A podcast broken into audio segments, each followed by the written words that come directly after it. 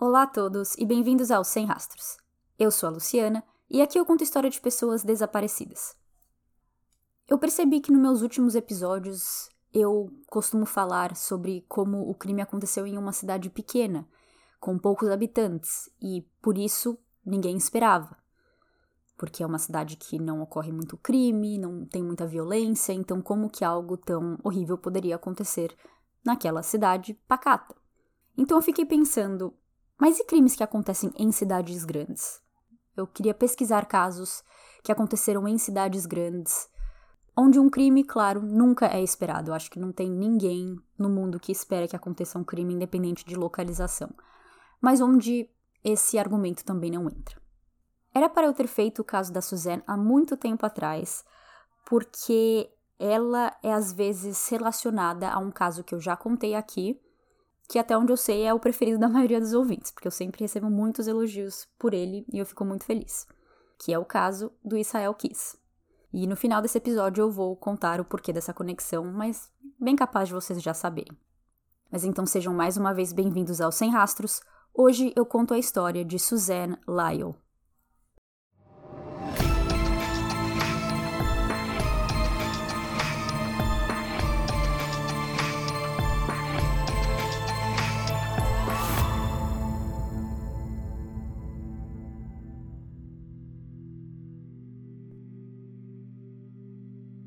Na manhã de 3 de março de 1998, uma terça-feira, Mary e Doug Lyle estavam em casa, se preparando para sair quando o telefone tocou.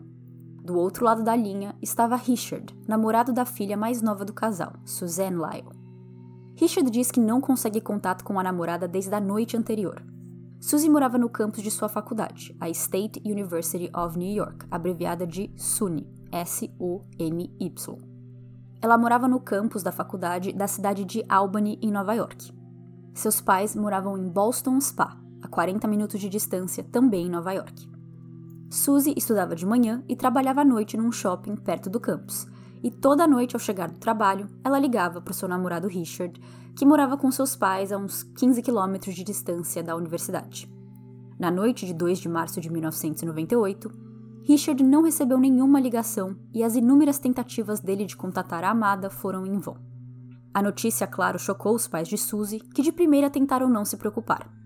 Eles decidiram que Mary ficaria em casa, caso Suzy ligasse ou aparecesse, e Doug iria para o campus procurar pela filha. Na SUNY, Doug contatou a polícia do campus e, junto a outras pessoas, começaram a procurar por Suzanne em toda a área da universidade, em todo canto possível. Suzanne foi o bebê surpresa barra acidente da família Lyle. Mary e Doug queriam dois filhos, mas quando se viram grávidos de um terceiro, aceitaram de braços abertos. Mesmo com uma diferença grande de idade entre os irmãos, o mais velho com 12 anos, quando Mary engravidou de Suzy, e a irmã com 9 anos, Suzy se deu muito bem com eles. Pela diferença de idade e todo o amor que recebeu de sua família, era como se ela tivesse dois pares de pais, já que seus irmãos cuidavam muito bem dela, com tanto carinho quanto os pais. Durante sua adolescência, Suzanne se encaixava no estereótipo nerd. Ela era mais quieta, com poucos amigos e vida social, mas adorava computadores e passava horas de seu dia construindo computadores do zero ou melhorando os existentes. Seu pai comprou o Commodore quando Suzy tinha 12 anos e a partir dali foi interesse imediato. Suzanne nasceu em 1978 e o primeiro computador pessoal, o primeiro computador comercializado como pessoal, foi lançado em 1982. E em 1984, a Apple lançou seu primeiro Macintosh. O fato de que ela já tinha interesse em montar e desmontar computadores quando a tecnologia ainda era tão nova e de que ela era tão boa nisso me impressiona. Computadores começaram a existir em 1939 mas eram calculadoras, aquelas máquinas que ocupavam galpões, chips e assim vai. Tudo isso foi um dia considerado um computador ou um pontapé inicial para essa tecnologia. O computador pessoal, como temos hoje, ainda era algo bem novo de idade e inovador para a época, mas isso só gerou mais interesse de Suzy. Ela sempre tinha sido uma boa estudante, focada, inteligente, e quando chegou a hora de ingressar na faculdade, o curso de Ciência da Computação já existia. E claro, esse foi o curso escolhido. Suzy primeiro ingressou na SUNY na unidade de Oneonta, uma cidade a uma hora e meia de distância de onde morava com seus pais. Depois de dois anos nesse campus, Suzy disse para os seus pais que ela achava que a faculdade não a desafiava e sentia que ela poderia estar ensinando as aulas. Suzanne queria realmente aprender, ela não estava indo para a faculdade para bater ponto. Então, em setembro de 1997, ela transferiu para o campus da SUNY em Albany. Mary, a mãe, diz que por mais que Suzy tenha dito que a transferência ocorreu por uma questão de estudos, de querer aprender mais, ela acha que isso tinha mais a ver com ficar próximo do namorado Richard, já que a unidade de Albany era uns 10 minutos de distância dele, enquanto a de Oneonta era mais de uma hora. Sabe como hoje em dia é super comum ouvir histórias de pessoas que se conheceram pelo Tinder, TikTok, Instagram ou online no geral? Isso não era tão comum no passado. A internet não era usada como hoje em dia, metade dos aplicativos e softwares e sites que a gente tem hoje não existia no passado. Mas à frente de seu tempo, Suzanne e Richard mais ou menos se conheceram assim, online. Com seu interesse em computadores, Suzy foi para a internet, em chats, para conhecer pessoas que dividiam do mesmo interesse. Ali, ela conheceu uma panelinha de pessoas que gostavam de computadores e, com o passar do tempo, o grupo resolveu se conhecer e fazer encontros mensais em um café. Doug, o pai de Suzy, sem entender essa internet muito bem e preocupado com a segurança da filha, a acompanhou nesse primeiro encontro. A pessoa encarregada desses encontros, que planejou tudo, era Richard. Na época, Suzanne tinha 16 anos e ele 17. Richard gostou dela desde a primeira vez que se viram, e depois de algumas tentativas, Suzy decidiu dar uma chance a ele e começaram um relacionamento. No dia 2 de março de 1998, Suzy foi para a faculdade de manhã, onde fez uma prova que ela estava nervosa e tinha estudado muito. Passado o sufoco, à tarde, Suzy pega um ônibus dentro do campus que a leva direto para o shopping, onde ela trabalharia o turno da noite em uma loja de eletrônicos, começando às quatro da tarde. Ao terminar seu trabalho, ela sai pela porta de trás do shopping, que costuma ser a entrada e saída, principalmente saída, de funcionários. O supervisor noturno da loja disse que a viu indo embora umas nove da noite, e esse foi o último avistamento confirmado de Suzanne. Por mais que esse tenha sido o último avistamento confirmado, é acreditado que ela embarcou no ônibus e desembarcou no campus, por causa de duas testemunhas que foram entrevistadas. O motorista desse ônibus diz que lembra dela embarcando no ponto de ônibus do shopping. Ele não prestou atenção em qual ponto ela desembarcou, mas ele disse que chegou até o ponto final sem ninguém com ele no ônibus. Não existia motivos para a polícia acreditar que Suzy teria descido em outro ponto senão o do campus de sua faculdade. Então, ao falar com possíveis testemunhas daquela área, uma colega da faculdade lembra de Suzy saindo do ônibus lá pelas 9h40 da noite. Se acreditarmos nessas duas testemunhas, tudo ocorreu normalmente, dentro da rotina de Suzy até ela chegar no campus. Porém, ela nunca chegou a entrar em seu dormitório, no qual andando do ponto de ônibus seria entre 3 a 5 minutos de caminhada. Então, entre o ponto e seu quarto, algo aconteceu. Já que Richard não recebeu a ligação esperada de Suzy na noite do dia 2 de março, e suas ligações e e-mails para ela não foram respondidas, ele ligou na manhã do dia 3 de março para os pais dela e disse: você sabia que Suzy está desaparecida? A mãe de Suzanne, em uma entrevista para um outro podcast, ela diz que foi com essas palavras que Richard deu a notícia. Eu, particularmente, acho isso muito estranho.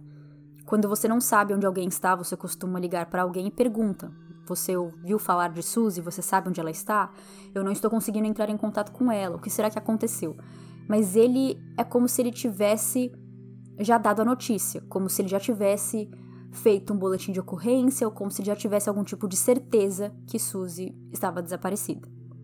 Mas enfim, como eu disse, Doug foi para a universidade procurar pela filha e Mary ficou em casa. No campus, Doug e a polícia vão até o quarto de Suzanne averiguar. Ela não estava lá e também nada em seu quarto dá rumo a uma teoria.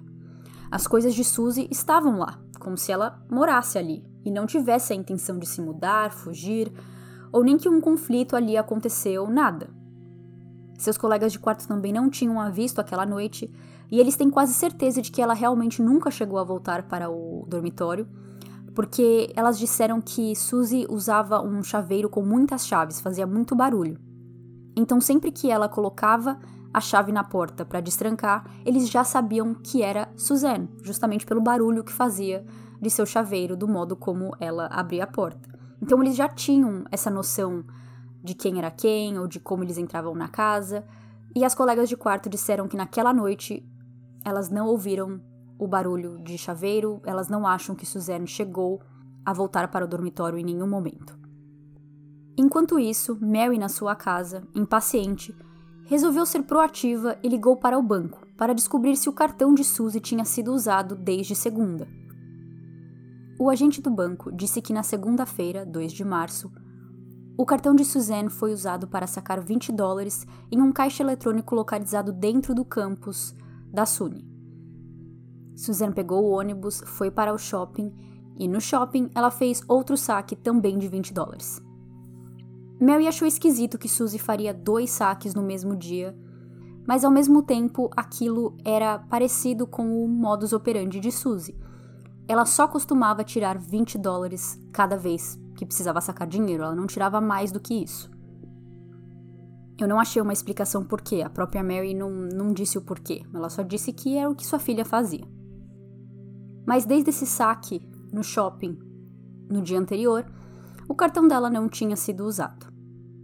Com a tristeza e o desespero se instalando para ficar, o agente então fala: Espera, esse cartão está sendo usado agora, no momento enquanto conversamos. Mary viu seu rosto ganhar cor de novo.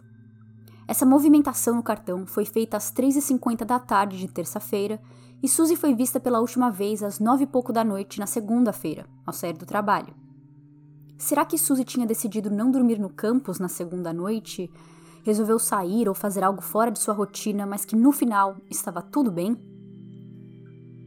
O cartão mais uma vez estava sendo usado para sacar dinheiro e o PIN, a senha do cartão, foi usada para essa transação e foi usada corretamente na primeira vez.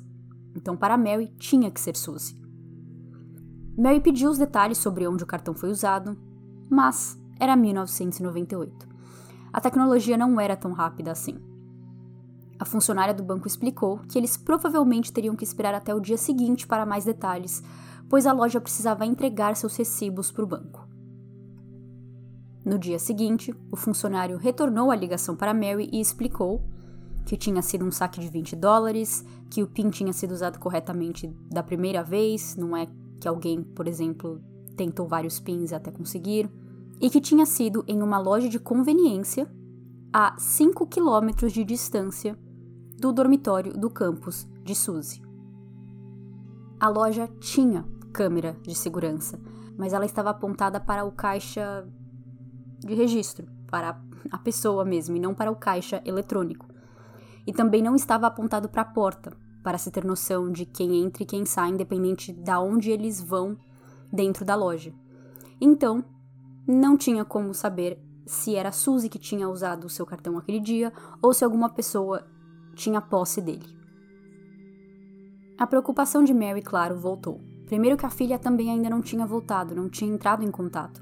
E segundo, que não existia nenhum motivo para Suzanne usar esse caixa eletrônico nessa loja de conveniência quando ela tinha um dentro do campus, ela tinha um no shopping onde ela trabalhava, que por acaso ela usou os dois na segunda-feira.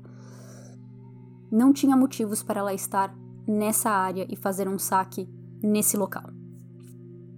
Parece também que esse caixa eletrônico da loja de conveniência era um estilo banco 24 horas, que é assim para qualquer marca de banco. E que Suzy não costumava fazer isso, ela costumava ir direto no caixa eletrônico de seu próprio banco para ela não ter que pagar nenhuma taxa. Frustrados ao saber que a loja tinha câmera de segurança, mas que não seria de nenhuma ajuda para eles, a polícia conversou com o dono, funcionários da loja de conveniência, mostraram uma foto de Suzy para eles e ninguém a reconheceu. Com isso, a polícia pediu para a loja fornecer dados da movimentação do caixa eletrônico 30 minutos antes do cartão da Suzy ser usado e 30 minutos depois.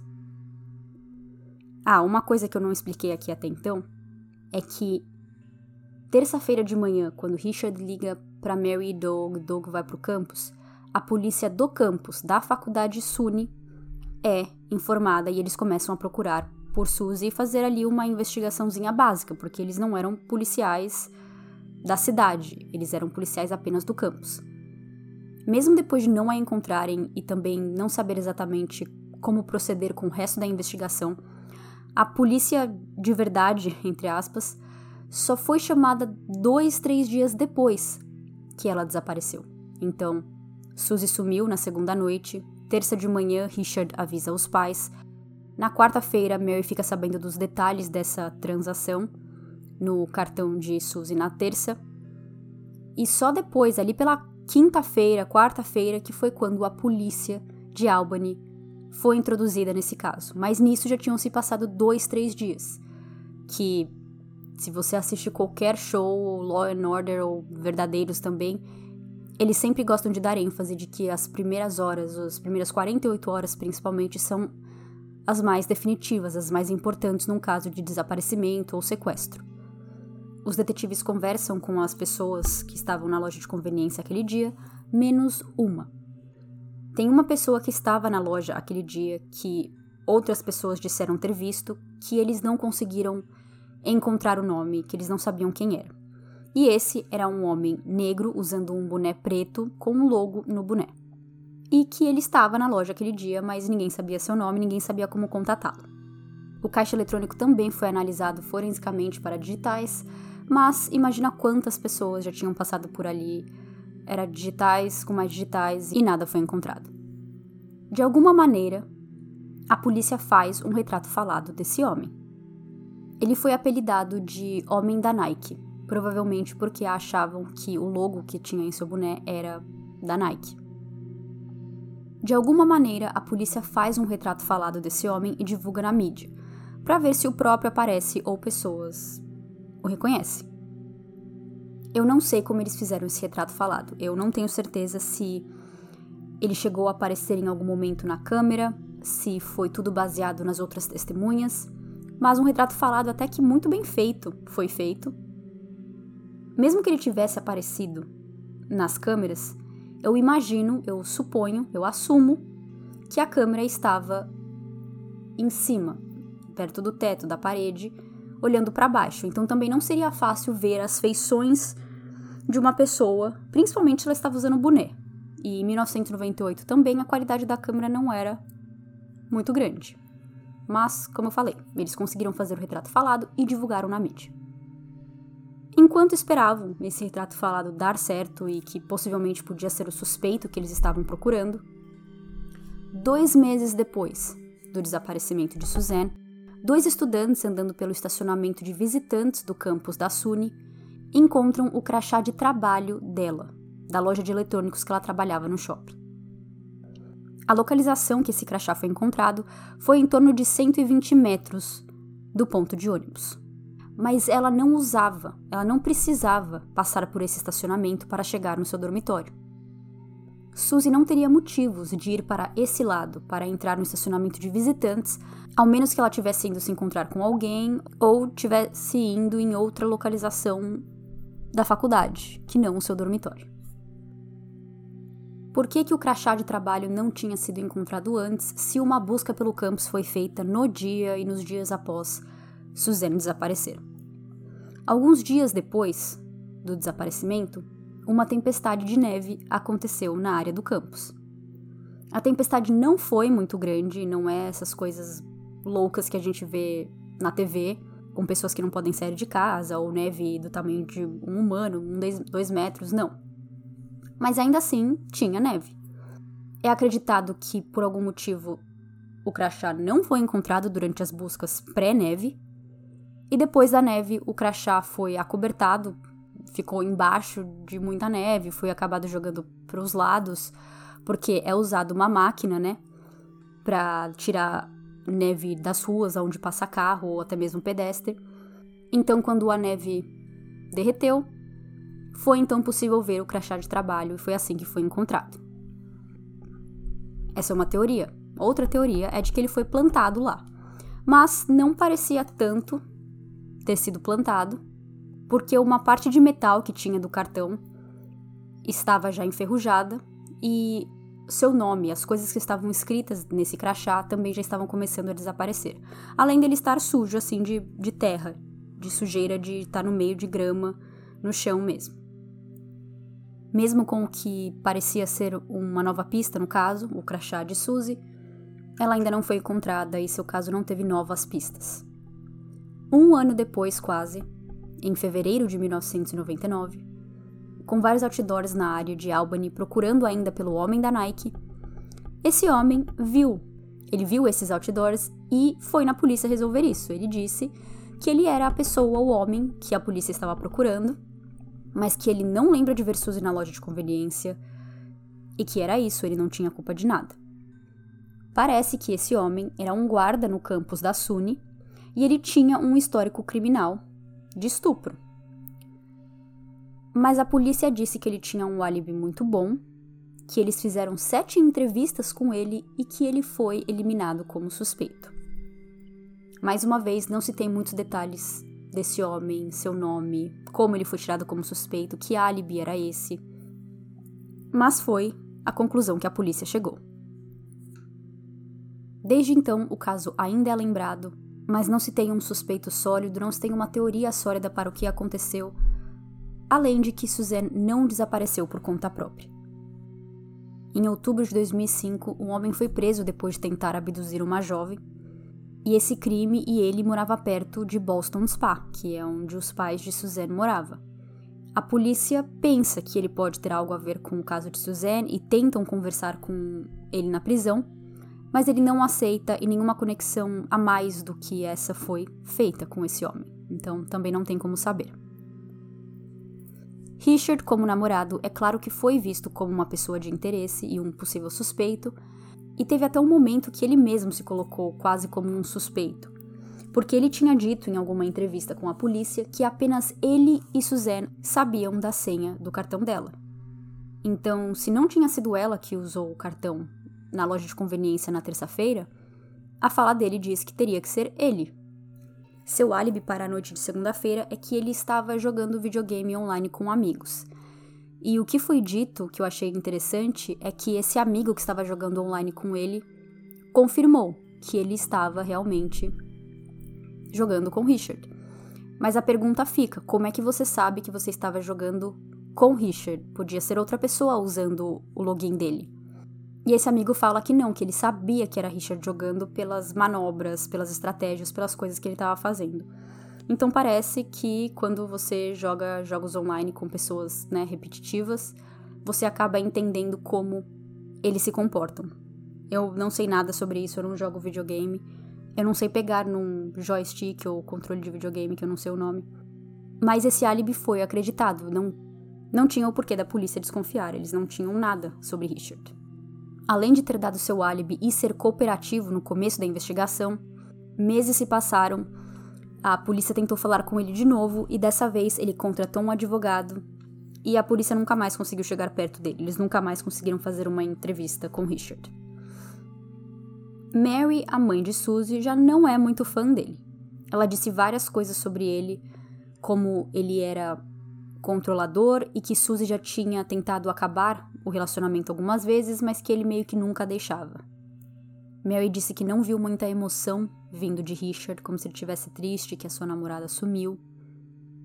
E que quando Suzy ainda morava em casa com os pais antes de ir para a faculdade, ela lembra de uma vez que Suzy ainda estava dormindo, mas que ela viu que o computador de Suzy estava ligado e se mexendo sozinho.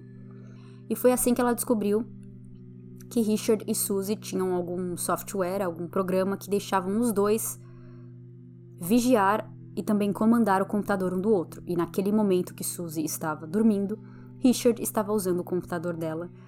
E pelo que eu entendi, não era assim porque eles gostavam de computadores e eles achavam essa ideia interessante. Parecia ser algo realmente de querer vigiar, de querer saber o que você está fazendo no computador. Pelo menos essa é a impressão que Mary passa. Mas foi em 2012 que um novo suspeito apareceu e um que muitos acreditam que possa ter algo a ver com o desaparecimento de Suzanne. Acho que é muito comum quando um serial killer aparece e é descoberto, ou, como no caso de Israel Kiss, morre antes de falar seus feitos, que a partir daquele momento todos os crimes possíveis não solucionados que tem a mínima chance de ser daquela pessoa, daquele serial killer, vai ser colocado nas costas daquele serial killer. Não é diferente com Israel Kiss. E o caso de Suzanne é conectado a Israel por questões circunstanciais, claro, não existe nada que comprove isso.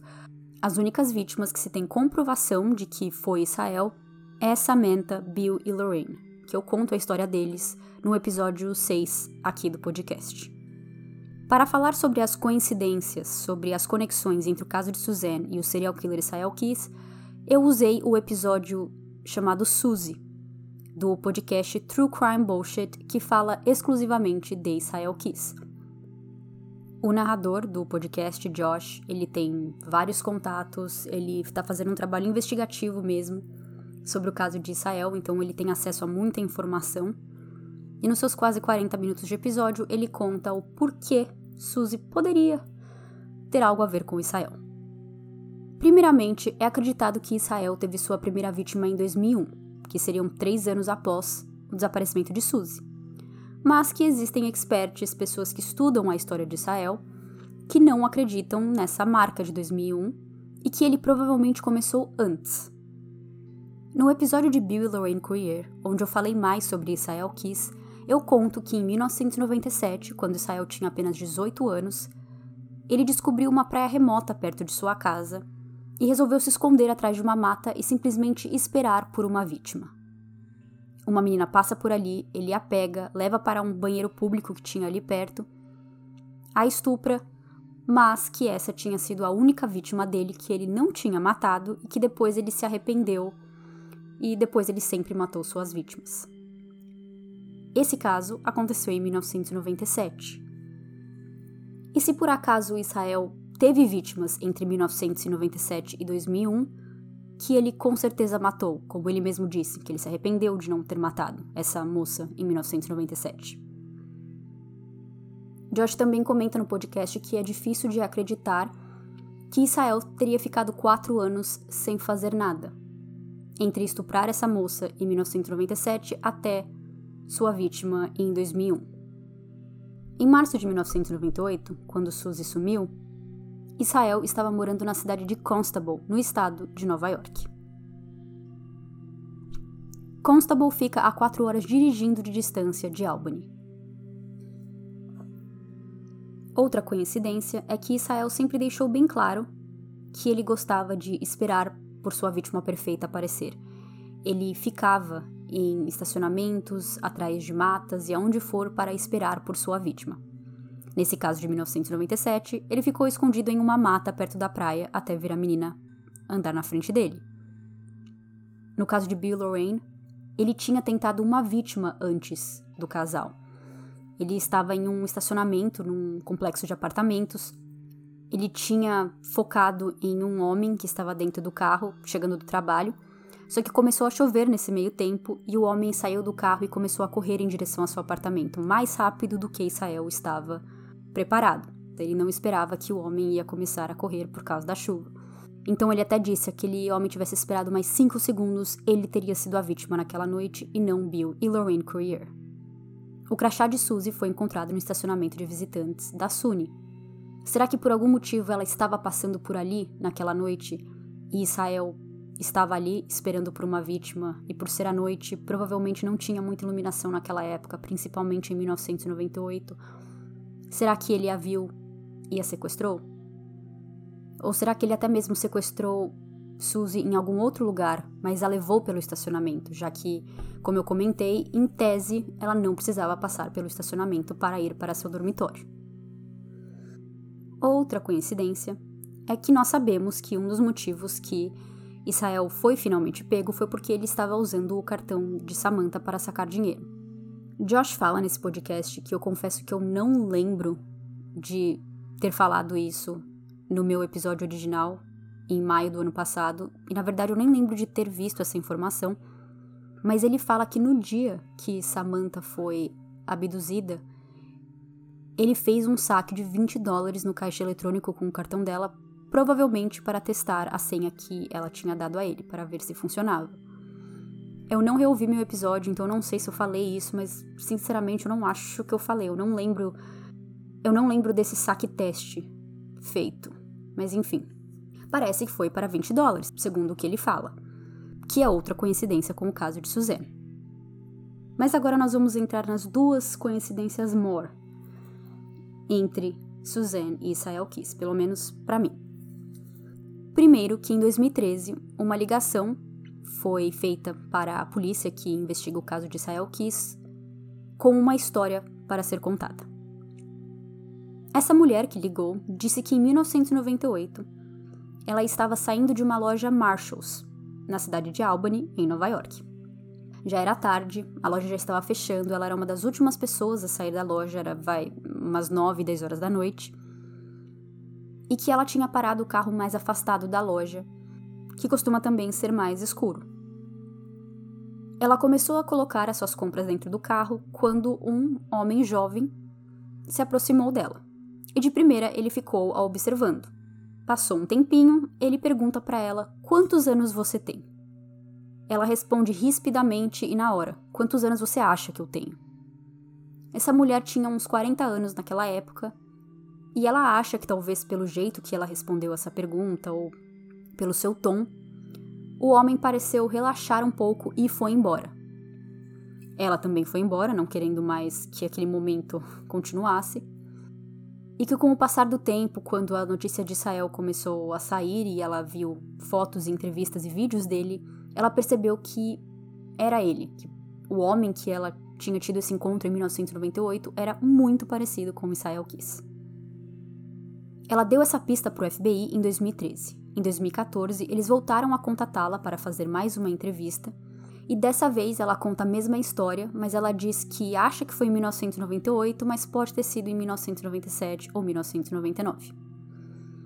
O motivo pelo qual essa pista pode ser relevante e importante para o caso de Suzanne era porque esse acontecimento ocorreu na cidade de Albany, que era onde ela estava morando em 1998, no estado de Nova York, onde Israel também morava naquele ano.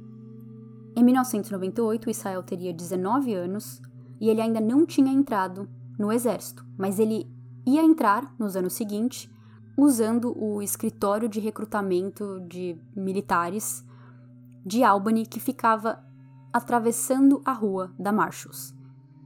Ele usou esse escritório de recrutamento para entrar no exército. Então fica ainda mais viável que o homem que a testemunha fala é Israel Kiss, porque isso quer dizer que ele usou daquela área.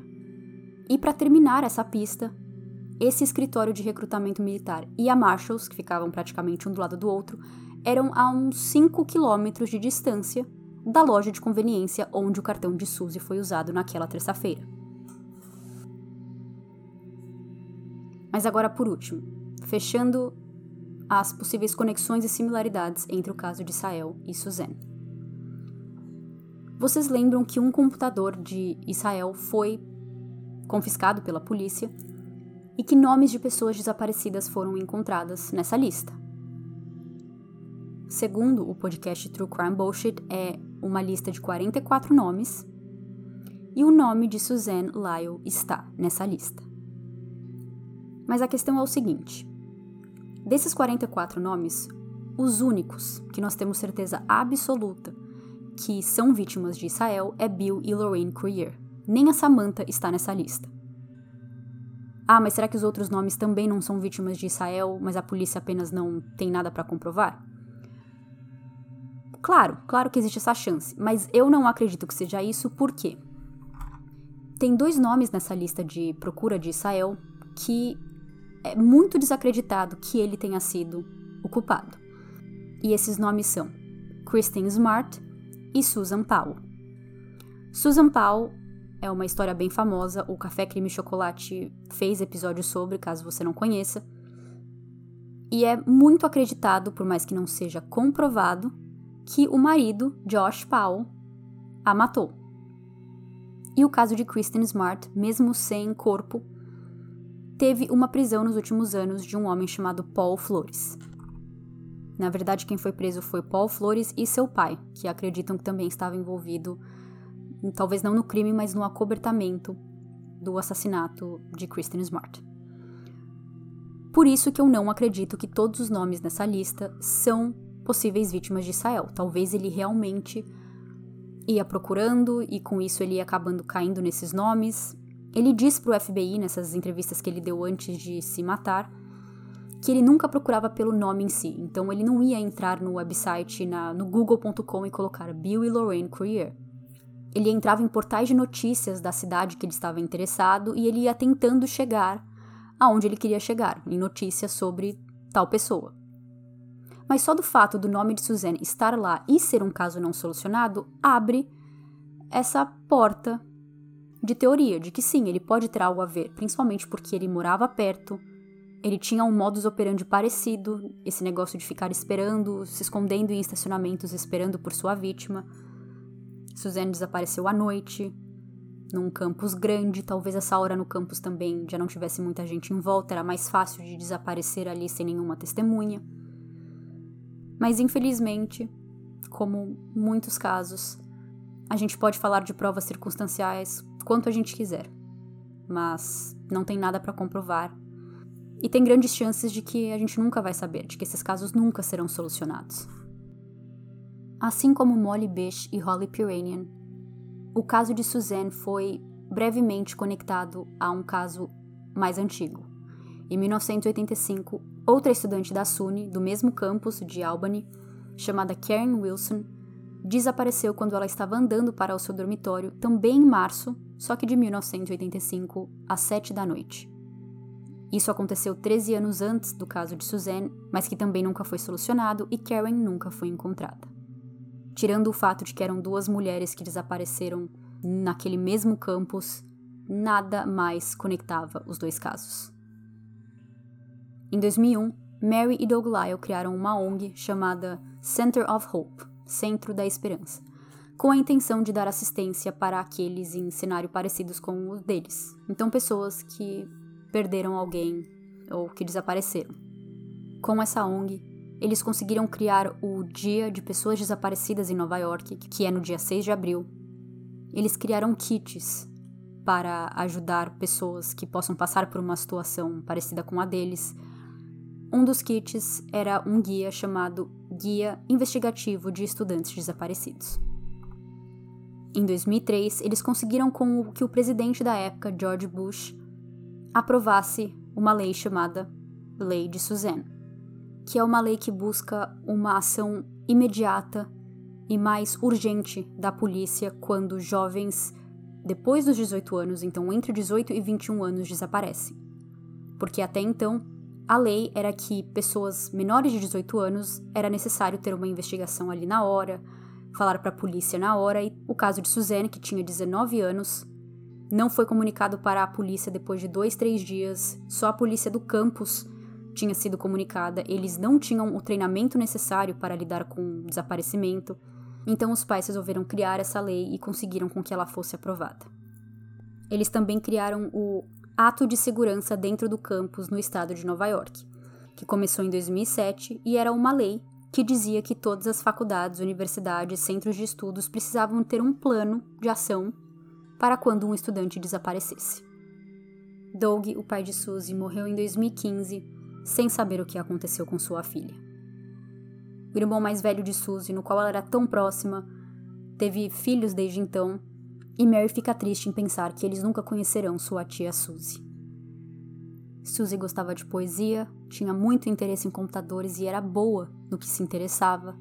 Era uma pessoa querida por todas, que não tinha nenhum motivos para fugir de sua própria vida, como é tanto dito em caso de desaparecimento, mas que também, obviamente, não merecia desaparecer nas mãos de uma terceira pessoa.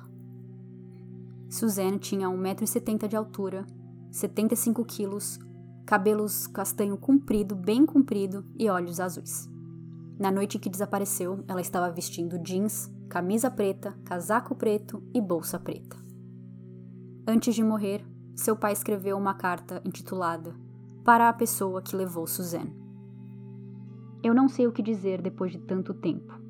Surpreendentemente, eu não te odeio. Eu não sei nada sobre você. Eu fico imaginando se você era parecido com Suzy. Você gostava de cookies de chocolate? Você também ia para shows da banda Rush? Você também gostava de fazer pegadinhas no dia da mentira, dia 1 de abril? Você passava muito tempo no computador, sem nem lembrar que existia um mundo afora? Suzy é mais do que a garota nesses outdoors. Sua mãe e seu pai e seus irmãos sentem falta dela todo dia. Ela tinha sonhos, esperanças e potencial. Eu ainda tenho sonhos positivos. Para minha própria sobrevivência, eu tive que deixar a raiva ir, senão ela me consumiria. Mas a pergunta persiste. Descanse em paz, Suzy. Vejo vocês no próximo episódio. Tchau, tchau.